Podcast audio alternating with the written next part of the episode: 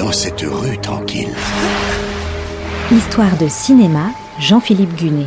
Un mystère se révèle. Coulisses, anecdotes, secrets de tournage. Houston, je n'ai plus le docteur Stone en visuel. Houston, je n'ai plus le docteur Stone en visuel. Redécouvrez les plus grands films autrement.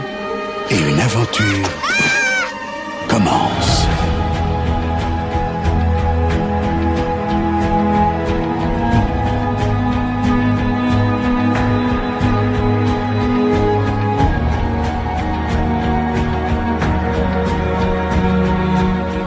Scarlett O'Hara dans Autant en emporte le vent et Blanche Dubois dans un tramway nommé Désir.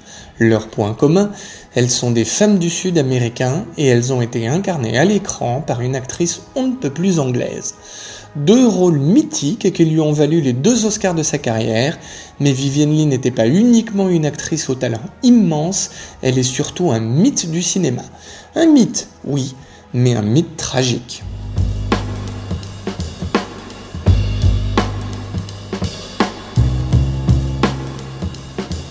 Au premier abord, pourtant, rien ne laisse présager qu'elle va devenir actrice. Elle est née le 5 novembre 1913 à Darjeeling. À l'époque, ce sont les Indes britanniques, l'empire colonial. Elle s'appelle Viviane Marie Hartley. Son père est courtier, devenu ensuite officier de cavalerie. Dans sa famille aisée, le théâtre n'est pas franchement bien vu. Mais peu importe, L'idée de devenir une grande actrice fait rêver la petite Viviane. Dès l'âge de 3 ans, elle apparaît dans ses premiers spectacles. Sa mère l'initie à la littérature, au conte et à la mythologie. Fille unique, elle est renvoyée en Angleterre à 6 ans dans un couvent de Roehampton, près de Londres. Là, les religieuses s'étonnent de ses sautes d'humeur. Tout premiers signes d'une maladie mentale qui deviendra visible bien plus tard, une maladie qu'on diagnostiquait mal à l'époque, la bipolarité.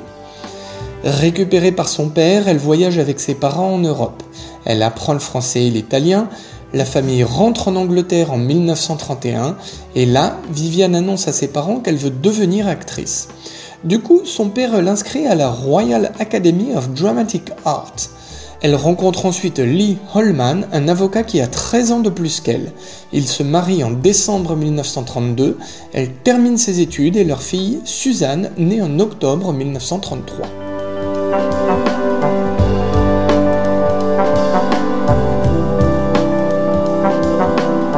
Suite à une suggestion d'amis de son mari, Viviane décroche un tout premier rôle au cinéma dans Things Are Looking Up. Elle a 19 ans, elle est simple figurante non créditée. Elle engage un agent qui lui demande rapidement de se trouver un nom de scène. Le choix est clair, ce sera Vivienne Lee.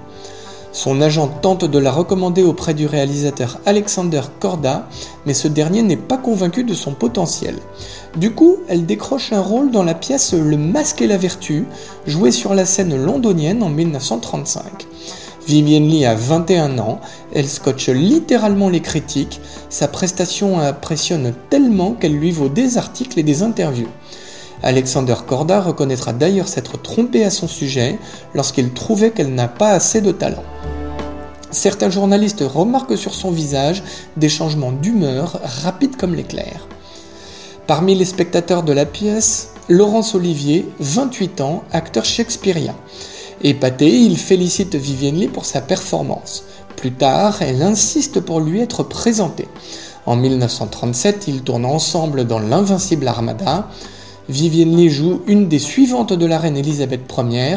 Dans l'extrait qui va suivre, elle se fait disputer pour son manque de concentration alors qu'elle change les chaussures de la souveraine, dont le ton sec est bien évident.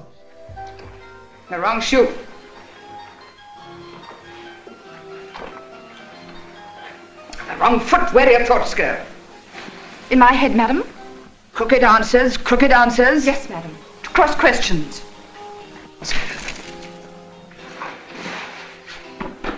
Sur le tournage de l'Invincible Armada, Vivienne Lee et Laurence Olivier démarrent une liaison passionnée. Tous deux sont alors mariés, elle avec Lee Holman, comme on l'a vu, et lui avec Jill Esmond, sa première épouse. Selon les standards alors en vigueur dans l'industrie britannique du cinéma, leur histoire n'aurait pas pu passer. Ils sont donc obligés de se voir en secret. C'est à cette période que Vivienne Lee lit le roman Autant en emporte le vent, paru en 1936 et déjà un best-seller. Elle s'imagine aussitôt jouer Scarlett O'Hara, l'héroïne de l'histoire, et demande donc à son agent de la recommander auprès du producteur David Selznick, qui est en train de préparer l'adaptation au cinéma. Le projet d'Autant n'emporte le vent s'annonce pharaonique.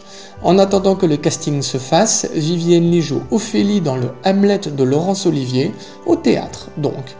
Un jour, alors qu'elle s'apprête à monter sur scène, elle se met à hurler soudainement sur lui avant de redevenir silencieuse. Un incident qui ne l'empêche pas de jouer son rôle sans problème et dont elle ne se souviendra pas le lendemain.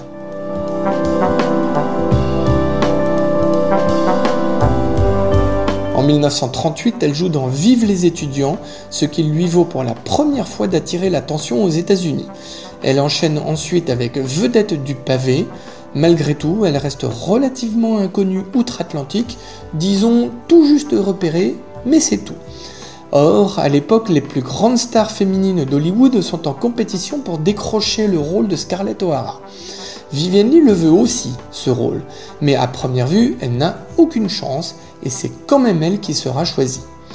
La semaine prochaine, je vous raconterai donc l'Odyssée de Vivienne Lee dans Autant n'emporte le vent, comment ce film a fait d'elle une star mondiale et lui a valu son premier Oscar. Je vous raconterai aussi l'apogée de sa carrière et son histoire tumultueuse avec Laurence Olivier, avec qui elle a finalement pu se marier et avec qui elle a tourné plusieurs films.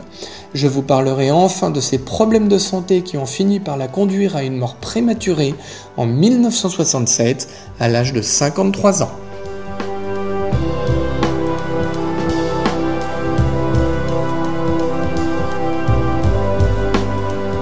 C'était Histoire de cinéma avec Jean-Philippe Gunet, à retrouver chaque semaine et en podcast sur notre site internet artdistrict-radio.com.